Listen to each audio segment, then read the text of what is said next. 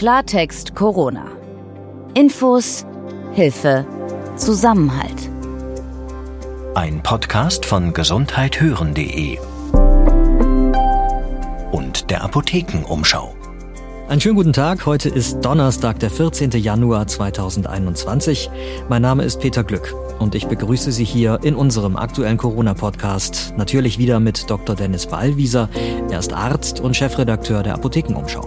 Hallo auch von mir. Ich habe mir weitere Fragen angeschaut, die Sie an uns geschickt haben, an die E-Mail-Adresse redaktion.gesundheithören.de. Und tatsächlich schreiben Sie uns immer eifriger. Da sieht man unter anderem, dass die angelaufenen Impfungen neue Fragen aufwerfen. Deshalb werden wir gleich wieder einige davon beantworten. Außerdem ist das Homeschooling, die digitale Bildung, diesmal das zweite große Thema hier bei uns. Mancherorts in Deutschland, da rumpelt es dann noch gewaltig, die Infrastruktur läuft schlicht nicht überall stabil, an anderen Orten dann wiederum schon. Wir wollen auf jeden Fall heute mal mit einer Expertin auf dem Gebiet sprechen. Das ist Professor Dr. Heike Buhl. Sie ist Entwicklungspsychologin und hat sich eben auf digitale Bildung spezialisiert. Und ich will Sie fragen, was LehrerInnen und Eltern beachten sollten und wie sich das Homeschooling auf die Entwicklung der Schülerinnen und Schüler auswirkt. Klartext Corona kommt von gesundheithören.de und wir gehören zur Apothekenumschau. Dennis, bevor wir jetzt gleich zu den Impffragen kommen, möchte ich gerne über folgendes Thema erstmal sprechen, weil in Bayern muss ab Montag äh, die FFP2-Maske teils getragen werden. Das hat die Landesregierung dort so beschlossen. Also in öffentlichen Verkehrsmitteln zum Beispiel und im Supermarkt. Ähm, und das Ganze ist ja jetzt nicht unumstritten. Es gibt sowohl Politiker, die das kritisieren, weil sie sagen, das muss man sich auch erstmal leisten können, weil diese Masken ähm, auch nicht ganz billig sind kosten derzeit mindestens ein Euro pro Stück, häufig noch mehr. Teilweise sind sie übrigens auch noch gar nicht verfügbar. Also da hängen echt auch einige Fragen ähm, dran. Auf der anderen Seite gibt's dann ja auch durchaus Wissenschaftler, die sagen etwas, worauf du früher ja auch schon mehrfach hier im Podcast hingewiesen hast, nämlich, dass diese FFP2-Masken zu tragen, das könnte einem auch ein falsches und trügerisches Sicherheitsgefühl vermitteln. Ähm, da würde mich jetzt wirklich nochmal dein aktueller ähm, Standpunkt interessieren. FFP2 Pflicht sinnvoll für dich oder eher nicht so? Ja, also fangen wir ruhig mal mit diesem trügerischen Sicherheitsgefühl mhm. an, weil ähm, ich glaube, grundsätzlich kann eine FFP2-Maskenpflicht schon sinnvoll sein. Es ist ja unstrittig, dass FFP2-Masken oder auch KN95-Masken, das ist dieser chinesische Standard, der vergleichbar ist damit und die dann auch gelten, ähm, dass die, wenn sie richtig getragen werden, tatsächlich sowohl der Trägerin als auch der anderen Person einen besseren Schutz bieten. Mhm. Das liegt einfach daran, dass die eben die Viren besser abhalten können als jetzt ein normaler Mund-Nasenschutz. Und trotzdem ist die Gretchenfrage quasi, verändert das dann mein Verhalten? Also die Gefahr, auch wie bei der damaligen Diskussion ganz zu Beginn der Pandemie, ob man jetzt Masken allgemein empfehlen sollte oder nicht. Genau, da ging es ja gar nicht jetzt um die, da ging es noch gar nicht um die FFP2-Masken, die waren ja noch weniger verfügbar als jede andere Maskenform. Da ging es ja auch äh, um die einfache, die, was dann Community-Maske später genannt wurde. Genau, es gab die, noch nicht mal die normalen Community-Masken, es gab diese einfachen Mund-Nasenschutzmasken, die wir als OP-Masken kennen und die waren damals auch noch Mangelware. Genau. Und ähm, jetzt so ein bisschen ist es in dem Punkt vergleichbar, dass jetzt FFP2-Masken zur Mangelware werden könnten. Also im Moment sind ausreichend verfügbar, aber eben teilweise auch zu hohen Preisen. Das ist eben genau der Punkt. Ähm, das ist so lange sinnvoll, solange es nicht dazu führt, dass die Menschen unvorsichtig werden an anderer Stelle, weil sie ja eine FFP2-Maske tragen. Denn der Haupt Punkt, um eine Infektion zu vermeiden, eine Ansteckung zu vermeiden, die Covid-19-Erkrankung nicht durchmachen zu müssen und dann eben auch nicht die schweren Verläufe und die Todesfälle zu haben, ist einfach die Kontakte zu reduzieren. Wenn ich nur ausreichend lange mit einer FFP2-Maske in der Öffentlichkeit unterwegs bin und wenn ich nur ausreichend viele Kontakte über einen langen Zeitraum habe, dann steigt auch mein Risiko wieder, weil die dann vielleicht doch nicht richtig sitzt oder weil sie schon zu lange getragen ist oder aus irgendwelchen anderen Gründen. Mhm. Und das heißt, kann sinnvoll sein, aber wichtiger wäre mir, dass die Menschen weiter darauf achten, so wenig Kontakt wie möglich zu anderen Menschen zu haben. Und Insofern, also das, was jetzt hier zusammenkommt, ist, dass, glaube ich, viele Menschen diese, diesen Beschluss der bayerischen Landesregierung als sehr plötzlich empfinden und auch schlecht vorbereitet, wie sie quasi jetzt sich mit Masken so versorgen sollen, dass das für alle gut funktionieren kann. Gerade auch Menschen, die zum Beispiel jetzt nicht normalerweise ständig in Geschäfte gehen, um jetzt zum Beispiel auch FFP2-Masken zu besorgen. Ja, also wenn ich sowieso mich sehr zurückhalte, dann will ich jetzt vielleicht nicht von Geschäft zu Geschäft laufen müssen, um zu schauen, wo ich noch eine Maske kaufen kann. Und ähm, deswegen was da noch dazu kommt, und das hört man ja auch sowohl bei Politikerinnen als auch bei Wissenschaftlerinnen, ähm, man sollte die Bereitschaft mitzumachen bei der Bevölkerung nicht in der Form überstrapazieren, dass ich dann aufs Spiel setze, dass sich ganz allgemein an die Regeln gehalten wird. Deswegen hätte ich mich gefreut, jetzt wenn das mit etwas mehr Vorbereitung eingeführt worden wäre. Ich habe gar nichts gegen die FFP2-Maskenpflicht in der Sache. Das kann, wie gesagt, richtig sein. Ja. Und dann hätte ich mir sehr gewünscht, also jetzt sind wir ja nun schon fast ein Jahr in der Pandemie, ähm, Ende des Monats ist es soweit.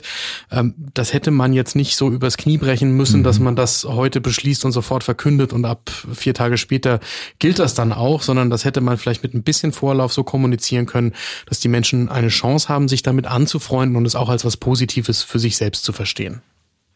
Okay, dann ähm, lass uns jetzt mal auf die äh, Fragen unserer HörerInnen schauen. Zwei haben wir uns da heute vorgenommen, die sich wieder rund um das Thema Impfen drehen, denn wie gesagt, das ist äh, wirklich das Thema, das die meisten gerade bewegt. Ein Hörer möchte wissen, wie es denn mit den Nebenwirkungen aussieht. Konkret fragt er, ob da später möglicherweise etwas droht wie Impotenz, Demenz, Alzheimer oder ähnliches. Er sei da sehr misstrauisch und habe Sorge. Das ist im Übrigen insofern nochmal bemerkenswert, weil der Hörer zu erkennen gibt äh, in seiner Mail an uns, dass er in einem Seniorenheim arbeitet. Also, aber jetzt konkret zur Frage vor allen Dingen die Nebenwirkungen, womit muss er da rechnen, was muss er befürchten, was weiß man da bis jetzt drüber? Die kurze Antwort auf die Frage ist nein, also vor diesen Erkrankungen muss er sich nicht fürchten und mir erschließt sich jetzt auch nicht genau, wie er ausgerechnet auf die dementiellen Erkrankungen und die Impotenz kommt als mögliche Folge von Impfungen, da gibt es mhm. keinen Zusammenhang. Mhm.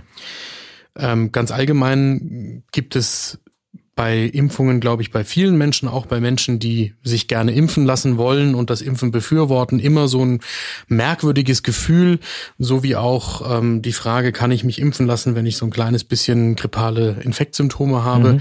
Und deswegen will ich das nochmal kurz ausführen es gibt was, was bei allen Impfungen normal ist. Das ist eine Reaktion an der Einstichstelle, eine Rötung, eine Schwellung, ein kleines bisschen Schmerzen. Und was auch normal ist nach vielen Impfungen, ist, dass man sich ein bisschen abgeschlagen fühlt, eben wie bei so einem leichten grippalen Infekt. Ja, ähm, und dann gibt es tatsächlich auch in Gott sei Dank sehr seltenen Fällen eine allergische Reaktion nach einer Impfung. Die ist dann normalerweise sehr akut, also sehr schnell innerhalb von, von Sekunden oder Minuten. Bei Menschen, die typischerweise auf einen zusätzlichen Bestandteil der Impfung reagieren. Also die, man reagiert normalerweise nicht auf den Teil von dem Virus, der einem da präsentiert wird, ähm, sondern man reagiert typischerweise auf äh, Dinge, die in der Impf, in, in dem Impfstoff drin sind, um ihn haltbarer zu machen oder damit überhaupt das, was dem Körper eigenen Abwehrsystem da gezeigt werden soll, in den Körper eingebracht werden kann. Und dann gibt es eine ganze Menge an Sachen, vor denen sehr viele Menschen große Angst haben, die es entweder gar nicht gibt oder nicht mehr gibt. Mhm. Und ähm, das hat viel auch zu tun mit der Geschichte der Impfung, weil tatsächlich ja ähm, erstmal eine ganze Menge auch ausprobiert werden musste, bis wir zu den Impfstoffen gekommen sind, die wir heute haben. Und heute würde ich sagen, bei allem, was heute noch von der Ständigen Impfkommission vom Robert Koch Institut empfohlen wird für Kinder oder Erwachsene, das sind alles extrem sichere Impfungen, bei denen solche Dinge nach meiner Bewertung ausgeschlossen sind. Was es durchaus früher gegeben hat, ist, dass es Lebendimpfstoffe gegeben hat, zum Beispiel gegen die Kinderlähmung. Und da hat es sogar so sein können, dass ähm, in einzelnen Fällen geimpfte Menschen ähm, tatsächlich eine Erkrankung dann durchgemacht haben. Also Lebendimpfstoff nochmal kurz zur Erklärung. Das heißt, da wurde der, der Krankheitserreger stark abgeschwächt, aber genau. er war vorhanden und er wurde injiziert und in ganz seltenen Fällen ist man dann an dieser Krankheit, gegen die man eigentlich geimpft werden sollte, doch erkrankt. Richtig. Und das ist natürlich das schlimmstmögliche Szenario ja. eigentlich, weil ähm, hätte ich mich da jetzt nicht impfen lassen, dann hätte ich die Krankheit nicht bekommen. Genau. Ähm, und eigentlich wollte ich mich schützen lassen, dann habe ich sie doch bekommen. Jetzt mal ganz konkret bei Kinderlähmung, da nimmt man heute einen Totimpfstoff, also das ist dann eben kein lebendes Virus mehr und das kann auch die Krankheit nicht mehr auslösen. Und ähm, auch bei allen anderen ähm, Impfungen ist es heute so, dass dieses Problem dass ich dann die Krankheit erst recht durchmache, eigentlich so nicht mehr gegeben ist. Ähm, das ist auch einer der Gründe, weshalb die Wissenschaftlerinnen und Wissenschaftler jetzt so ähm, stolz sind darauf, dass sie mit genau diesem SARS-CoV-2-Impfstoff zum ersten Mal eine Impfung an der Hand haben, die eben ganz anders funktioniert über diese Messenger-RNA, also diesen Botenstoff, äh, der Erbgutinformationen des Virus enthält, ähm, weil man da eben gar nicht mehr in der Situation ist, dass man tatsächlich etwas von dem Virus da reinbringt, sondern das ist quasi synthetisch hergestellt und führt trotzdem dazu, dass der Körper eben diesen Impfschutz aufbauen kann. Also es ist eigentlich ein Zugewinn in der Sicherheit von Impfstoffen. Also das heißt, ähm, du sagst, diese Lebendimpfstoffe, die sind überhaupt nicht mehr im Einsatz heutzutage? Doch, die gibt's durchaus noch. Also ähm, das sind auch Impfstoffe, die wir gut kennen, Masern, Mumps, Röteln und gegen Windpocken. Das sind auch heute noch Lebendimpfstoffe. Allerdings äh, ist es bei denen nahezu unmöglich oder ganz unmöglich, dass man sich dann noch damit richtig ansteckt. Das ist ein bisschen anders gewesen in der Vergangenheit, zum Beispiel bei der Kinderlähmung. Dann gehen wir zur zweiten Frage einer Hörerin, diesmal ähm, die was zur Impfreihenfolge wissen will, also zu der äh, Priorisierung äh, gerade, wer wann die Impfung bekommen kann. Und sie fragt nämlich, warum jüngere Menschen, die teilweise aber schwere Vorerkrankungen haben, dennoch ziemlich weit hinten eingruppiert würden. Ähm, sie schreibt, sie kennt viele Schwerstbehinderte, die eine Covid-19-Erkrankung sicherlich nicht überleben würden. Auch sie selbst hätte Zweifel bei sich selber, ob sie ähm, diese Erkrankung überleben würde. Sie ist 50 Jahre alt, nach einem Unfall ähm, zu 100 Prozent schwerbehindert und hat fast jedes Jahr eine Lungenentzündung. Und sie ist auch gegen fast alle Medikamente allergisch. Und ähm, sie habe jetzt also große Sorge und fragt, warum sie sie sieht sich selbst als Risikopatientin, noch so lange auf eine mögliche Impfung zu warten hat. Also erstmal kann ich das Gefühl, dass die Hörerin da schildert, wirklich gut nachvollziehen. Und ich glaube, das geht eigentlich jedem von uns so, selbst wenn wir zu gar keiner Risikogruppe gehören.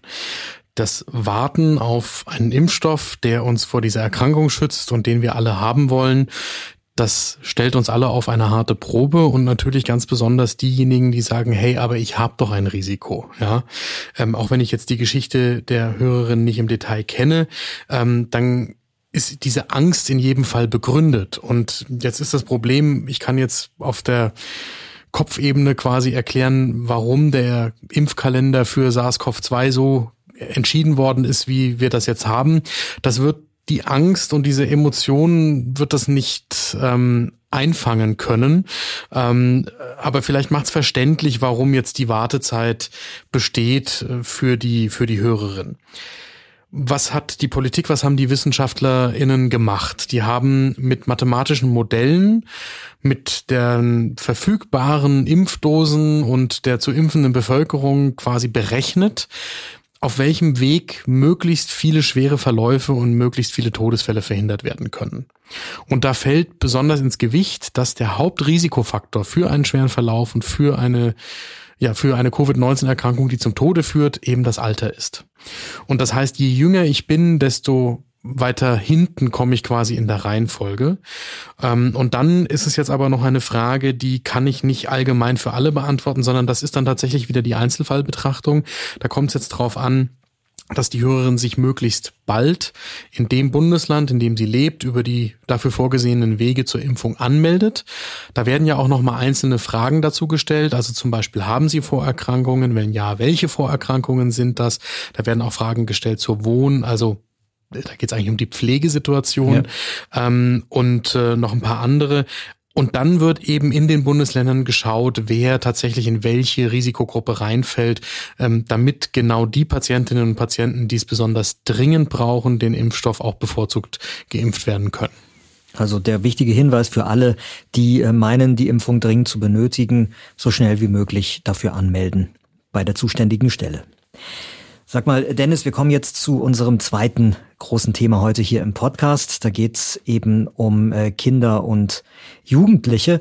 Du hast ja Kinder, die noch nicht in die Schule gehen. Nein, meine Kinder sind normalerweise in der Kinderbetreuung beziehungsweise im Kindergarten, ähm, aber das im Moment auch tatsächlich nicht, weil mhm. ähm, es da eine Notbetreuung gibt, die eben vor allem für Eltern von Kindern vorgesehen ist, die jetzt wirklich zum Beispiel im Krankenhaus arbeiten oder ähm, selbst pflegen müssen in der Familie etc. Ja, und wie ist das jetzt so? Geht wahrscheinlich hoch her bei euch.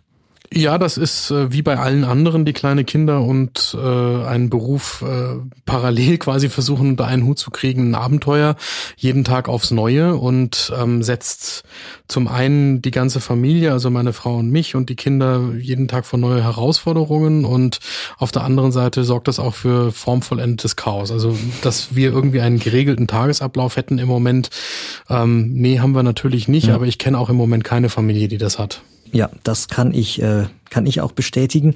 Und ähm, deswegen schauen wir uns das Thema jetzt äh, gleich nochmal genauer an. Wir holen Tipps dazu ein, gleich im Gespräch mit Professor Dr. Heike Buhl. Entwicklungspsychologin ist sie und Expertin für digitales Lernen. Bevor ich mich mit ihr unterhalte, kurz ein Werbespot. Superfoods sind wahre Kraftquellen der Natur für eine gesunde Ernährung, meist mit exotischer Herkunft. Dass es sie aber auch direkt vor unserer Haustür gibt, erfahrt ihr im neuen Buch Superfoods aus der Apothekenumschau Buchreihe. Darin könnt ihr nachlesen, wie ihr Superfoods aus regionalem Anbau für eine rundum gesunde Küche nutzen könnt. Mit vielen Rezepten und praktischen Einkaufstipps. Das Buch Superfoods der Apothekenumschau gibt's in eurer Apotheke, im Buchhandel oder online unter shop.apothekenumschau.de. Kinder und Jugendliche in Deutschland, die bleiben wieder weitestgehend zu Hause. Schulen und Kitas sind zu, wenn man mal von der Notbetreuung äh, teilweise absieht. Für die Schüler ist das sogenannte Homeschooling angesagt und das passiert womöglich digital, also unter anderem über Videokonferenzen am Computer. Eine Fachfrau für digitales Lernen, das ist die Entwicklungspsychologin Professor Dr. Heike Buhl von der Universität Paderborn. Und mit ihr möchte ich jetzt besprechen, wie das digitale Lernen jetzt im zweiten Lockdown funktioniert und was Lehrerinnen und Eltern beachten sollten, damit es möglichst gut gelingt. Und außerdem interessiert mich natürlich sehr, wie es den Kindern und Jugendlichen eigentlich geht, wie dieses digitale Lernen ihr Sozialverhalten möglicherweise verändert. Frau Professor Dr. Buhl, ich grüße Sie und danke Ihnen sehr, dass Sie heute hier bei uns dabei sind im Podcast. Sehr gerne. Guten Tag. Also zum Einstieg mal ganz allgemein die Frage an Sie, wie ähm, das Homeschooling in Deutschland Ihrer Beobachtung nach diesmal eigentlich angelaufen ist, weil ich ähm, in den sozialen Netzwerken, äh, in denen ich mich bewege, vor allen Dingen Kritik und Vorwürfe höre, dass die letzten Monate nicht gut genutzt wurden, um sich hier zu verbessern. Ist das, ist das Ihre Einschätzung auch? Also erstmal ist es natürlich schon deutlich besser angelaufen als im ersten Lockdown. Mhm. Ich glaube, das sollten wir schon mal einmal wertschätzen. Und dass uns alles nicht schnell genug geht, liegt wahrscheinlich in der Natur der Menschen. Ich glaube, wir müssen sehen, was das an, an Maschinerie dahinter braucht und wie lange Deutschland geschlafen hat. Mhm. Während andere Länder ja schon sehr viel früher mit großer Selbstverständlichkeit auch digital unterwegs waren. Im schulischen Kontext war das in Deutschland ja nur sehr vereinzelt der Fall. Das heißt, sehr viele Schulen mussten grundlegend erstmal nachholen, mussten auch erstmal technisch sich ausstatten. Und jetzt braucht es dazu auch noch die notwendige Didaktik. Das heißt, also ich würde schon Ihrem Gefühl auch recht geben, dass wir mehr erwartet haben. Aber ich sehe auch, dass viele Lehrkräfte wirklich sehr engagiert sind und sehr viele Schulen. Mhm. Ich kann das tatsächlich aus meinem direkten Umfeld auch so bestätigen. Also an der Schule meiner Kinder läuft das erstaunlich gut. Aber wie gesagt, wenn ich so Berichterstattung und äh, soziale Medien beobachte, dann äh, scheint die Situation einfach auch sehr unterschiedlich zu sein. Ne? Ja, und ähm, was schlecht läuft, ist immer eine bessere Nachricht, als was gut läuft. Das ist wahrscheinlich auch so. Jetzt haben Sie äh, über die Didaktik natürlich zu Recht äh, jetzt darauf hingewiesen. Das ist ja auch das, worüber wir äh, reden wollen. Das ist ja auch Ihr Fachgebiet. Was sind denn ähm, so Grundvoraussetzungen, damit digitales Lernen gut gelingen kann? Also jetzt mal von der technischen Ausstattung eben abgesehen. Ja. Ähm, auch das stellt viele Familien durchaus vor hohe Hürden. Aber wenn wir jetzt mal von der idealen Situation ausgehen, der Schüler hat einen funktionierenden Computer zu Hause vor sich. Was gilt es dann zu beachten? Ich glaube, ich möchte trotzdem nochmal einen Satz zur Technik sagen. Ja. Weil ich glaube, das kann man nicht aussparen, denn auch wenn der, von der Schüler oder die Schülerin das zu Hause vor sich hat und nicht nur ein Smartphone, sondern wirklich jetzt, also im Idealfall ein Notebook oder ein Rechner oder so etwas, muss die Schule das ja auch haben und braucht auch einen Server, der alles bereitstellt. Ja, mhm. Mails verschicken können die Schulen, die Schulen schon vorher, aber jetzt braucht es eben wirklich so eine, so eine Lernplattform Das heißt, ich glaube, diese, diese technische Notwendigkeit kann man nicht außen vor lassen. Und im zweiten Punkt braucht es dann natürlich auch Lehrkräfte, die damit umgehen können und die es sich zutrauen, damit umzugehen. Ja, ich glaube, ich glaube, von daher kann man diese Technik nicht ganz außen vor lassen. Ja, so und dann braucht es das, was es gut, was guter Unterricht im Grunde auch braucht. Ja, also Lehrkräfte müssen gute Aufgaben stellen, Lehrkräfte müssen Feedback geben zu den Aufgaben. Wir brauchen das richtige Maß zwischen Autonomie und Struktur. Ja, also all das, was, was der Unterricht normalerweise verlangt, also der Präsenzunterricht, mhm. wie wir ihn alle kennen, braucht es eben jetzt eben beim digitalen Lernen auch. Ja, und da muss man erstmal neu denken. Aber sind denn im digitalen Unterricht gute Aufgaben, wie Sie es nennen, andere als im Präsenzunterricht? Mm, ja, sie müssen verständlicher sein. Also wenn eine Lehrkraft im Unterricht eine Aufgabe gibt, können die Schülerinnen und Schüler sofort nachfragen. Ähm, das können sie jetzt natürlich auch, aber mit größerer Hürde. Das heißt, die Aufgaben sollten schon ähm, wirklich sehr verständlich formuliert sein, so dass Schülerinnen und Schüler die selbstständig bearbeiten können und nicht sofort nach den Eltern rufen, denn dann haben wir mhm. auch nichts gewonnen für den Lernkontext, wenn dann die Aufgaben von den Eltern erledigt werden. Ähm, und wir könnten eigentlich noch ein bisschen bessere Aufgaben machen, ähm, weil nämlich jetzt die Digitalisierung eine unheimliche Chance bietet für differenzierte Aufgabenstellungen. Ja, also wir haben eine Schulklasse, die ist ja nicht homogen. Schülerinnen und Schüler sind ja sehr heterogen in ihrem Vorwissen, in ihren Interessen und so weiter und so fort. Das heißt, im Grunde könnten das wirklich sogar, könnte sogar die Digitalisierung ähm, die Chance bieten, noch noch, noch, mehr, was, noch mehr zu nutzen, was im Unterricht natürlich auch der Fall ist, aber manchmal Lehrkräfte überfordert im Unterricht. Also Sie, äh, Sie sagen, Lehrkräfte können einfacher Schülern dann differenziert Aufgaben zukommen lassen ähm, auf dem digitalen Wege, als das im Präsenzunterricht genau. der Fall ist. Genau, genau. Hm. Ja, weil, ähm, weil, weil die Technik ihnen Möglichkeiten gibt. Also ein Schüler kann, eine, kann, kann anfangen, an, an Aufgaben zu bearbeiten. Ja, stellen wir uns mal Matheaufgaben vor. Ja? ja? Dann merkt das Programm automatisch, ach, der schafft die Aufgaben ja ganz locker und kann dann automatisch schwierigere Aufgaben anbieten. Ach so, also braucht es gar nicht den Lehrer, sondern eine intelligente Software quasi, die den Schüler erkennt und seinen Leistungsstand. Genau, mhm. genau, genau. Ne? Natürlich tun Lehrkräfte das auch, dass Lehrkräfte differenzierte Aufgaben geben. Ja, also gerade aus der Grundschule ist das sehr, sehr bekannt und von der Gesamtschule ist das sehr bekannt, ja, ähm, dass differenzierte Aufgaben gegeben werden. Aber das kann eben jetzt hier auch passieren und das kann mit technischer Unterstützung sogar noch einfacher geschehen. Weil Sie gerade auch auf die Eltern äh, zu sprechen kamen, die natürlich äh, auch tausend andere Dinge zu tun haben. Die Eltern, die im Homeoffice sind, müssen auch mal in Ruhe arbeiten können und können natürlich eben nicht das die ganze Zeit begleiten. Trotzdem sind diese Eltern, die dann äh, zu Hause sind mit den Kindern, ja doch irgendwie greifbar und selbst ähm, selbst wenn Sie das deutlich machen müssen, dass Sie jetzt keine Zeit haben, ist das ja auch schon eine Aufgabe. Ähm, Gibt es denn irgendwie so typische Fallstricke für die begleitenden Eltern? Etwas, wo Sie sagen, das passiert sehr oft, dass Eltern das eher falsch machen ähm, bei der Begleitung des Homeschoolings und wo Sie Tipps haben, was sie besser machen können?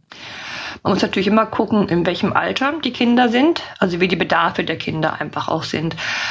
Aber so die Berichte aus dem ersten Lockdown waren ganz stark von Seiten der Kinder wie auch der Eltern, dass die Kinder Schwierigkeiten hatten, sich selbst zu regulieren, also ihre Aufgaben zu planen und auch dann äh, am, am Ball zu bleiben. Und dann haben diese Regulation oftmals die Eltern übernommen. Ja, also jetzt fängst du mit Mathe an, das machst du eine halbe Stunde und dann machst du Deutsch. Ja, mhm. Das heißt, Eltern haben angefangen, Kontrolle auszuüben üben. Und das ist jetzt ein ganz schwieriger, ähm, ganz schwierige Abgrenzung. Es ist sinnvoll, gerade bei jüngeren Kindern oder Kindern, die sich selber schlecht strukturieren können, wenn Eltern bei der Strukturgebung unterstützen.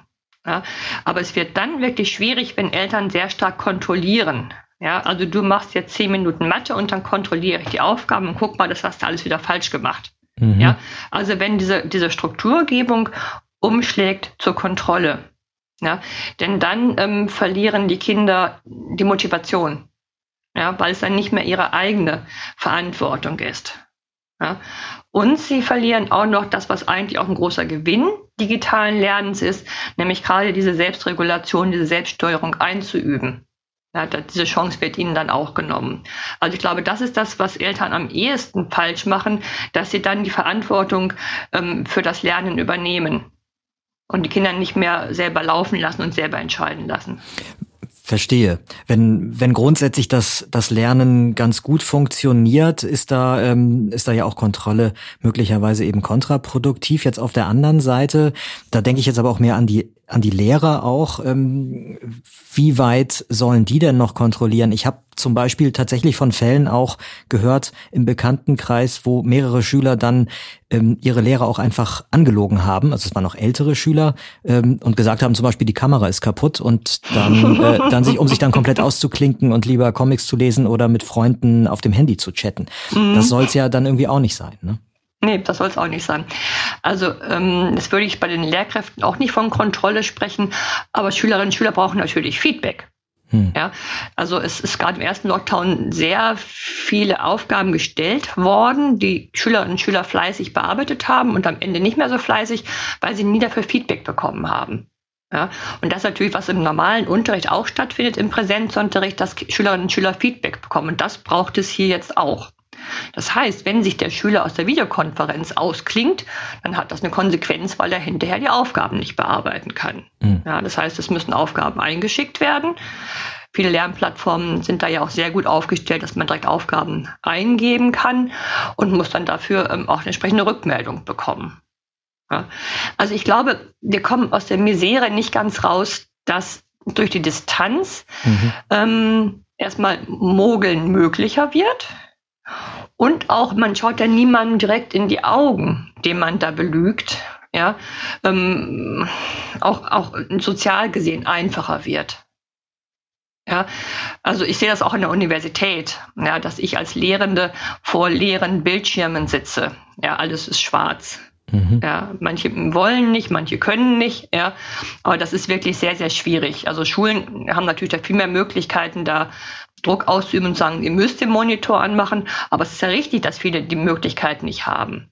Ja, oder vielleicht nicht unbedingt wollen, dass die ganze Klasse in ihre Küche guckt, wenn sie in der Küche sitzen oder so. Mhm. Ja, das ist, es ist ja wirklich nicht so einfach. Ja, also von daher, also ist das, glaube ich, für Lehrkräfte ganz schwierig einzuschätzen, wer jetzt lügt ähm, und wer wirklich technische Probleme hat. Aber klar, es wird mit Sicherheit gelogen. Vielleicht äh, zum Abschluss noch auch so als Service an unsere Hörerinnen und Hörer. Gibt's sowas vielleicht wie so ein paar Grundregeln, also Grundvoraussetzungen, wo Sie sagen, das ist auf jeden Fall sinnvoll, wenn Eltern und Lehrer sich die einprägen, damit Homeschooling jetzt möglichst gut gelingt? Also irgendwas, was jeder möglichst einfach berücksichtigen und im Hinterkopf behalten kann. Wenn das so einfach wäre, gäbe es so viele Debatten darum herum. Ähm, ich hatte vorhin schon mal von dieser Struktur gesprochen. Ja. ja. also eben, dass es nicht an Kontrolle ausarten darf auf Seiten der Eltern, aber dass Schülerinnen und Schüler Struktur brauchen. Können Sie das vielleicht nochmal an einem Beispiel deutlicher machen, wie man so eine Struktur ähm, wirklich aufsetzen kann? Ja, es fängt schon ganz simpel an, dass, der, dass eine Tagesstruktur gegeben ist. Ja, das heißt also, Schulen gehen ja sehr unterschiedlich vor. Manche sagen, wir gehen das nach dem Lehrplan vor. Manche geben ähm, Aufgaben für eine Woche. Das würde ich sicherlich abhängig machen vom Alter der Schülerinnen und Schüler. Ich glaube, so Wochenaufgaben sind für ältere Schüler ganz hervorragend geeignet. Aber es braucht eben ganz, ganz starke Verlässlichkeit zu wissen, ich kriege jetzt am Montag für alle Fächer die Aufgaben und muss sie dann am Donnerstag hochladen. Ja, mhm. also das also ganz klar und ganz planbar ähm, ist, was Schülerinnen und Schüler wann erledigen müssen. Ja, oder eben bei jüngeren Schülern, dass man genau sagt, es muss jeden Tag was abgegeben werden. Ja, also wirklich, das, das wäre so eine, das wäre das, was ich unter Struktur verstehen würde. Und das muss das Elternhaus, ja gut, das muss, das ist wieder schwierig, weil es nicht, nicht jedes Elternhaus kann, aber das sollte das Elternhaus eben auch unterstützen, dass die Kinder dann eben, wenn klar ist, es gibt eine Videokonferenz um 8.30 Uhr, dann auch die Möglichkeit haben, um 8.30 Uhr an der Videokonferenz teilzunehmen, weil sie schon mal aufgestanden sind. Ja, also das meine ich mit Struktur. Mhm. Ja, und auf der anderen Seite ähm, ist natürlich wichtig, ähm, das, was Menschen brauchen, diese, naja, soziale Eingebundenheit, dieses mit anderen Menschen zusammen sein, ähm, nicht außen vor zu lassen in der Situation. Ja, also wir haben jetzt inzwischen sind wir ja relativ gut aufgestellt, auch Schulen relativ gut aufgestellt, dass es eben auch Videokonferenzen gibt. Und in diesen Videokonferenzen gibt es ja auch die Möglichkeit, kleinere Gruppen, in kleineren Gruppen zu arbeiten. Ja, oder den Schülern und Schülern eine Aufgabe zu stellen, macht das bis morgen und dann nutzen die ihre eigenen Medien wieder. Mhm. Ja, das heißt also, dass eben auch dieser, dieser, sozial, dieser soziale Raum in der Schule nicht außen vor bleibt. Ja, sowohl in der Beziehung zwischen Lehrkräften und Schülerinnen und Schülern, ja, dass eben auch Schüler Möglichkeit haben, Lehrkraft anzurufen oder über die Plattform Kontakt aufzunehmen, aber auch die Schüler untereinander ähm, ist es hilfreich, wenn das unterstützt wird, damit die Schüler sich nicht so völlig vereinzelt erleben. Frau Professor Buhl, vielen Dank für die wirklich sehr interessanten Infos und ich hoffe, dass möglichst viele Eltern, Schüler und Lehrer damit ähm, was anfangen können und wir ihnen weiterhelfen. Das wäre schön, ja. Schönen Tag wünsche ich Ihnen noch. Danke Ihnen auch. Tschüss.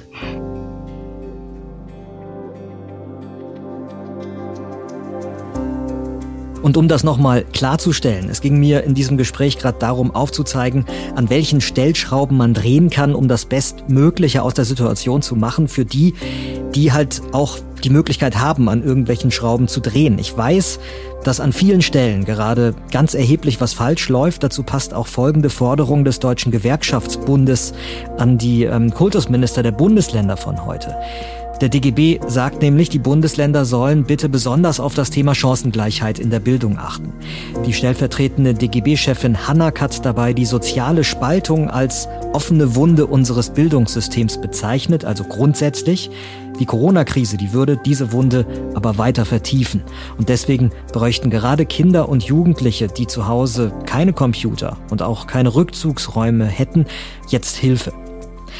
Mein Name ist Peter Glück. Und ich bin Dr. Dennis Ballwieser. Fragen können Sie uns jederzeit schicken. Per E-Mail bitte an redaktion.gesundheithören.de. Und wenn Sie jemanden kennen, für den unser Podcast auch interessant sein könnte, dann empfehlen Sie uns doch gerne weiter per E-Mail, WhatsApp, Facebook oder auch einfach nur am Telefon.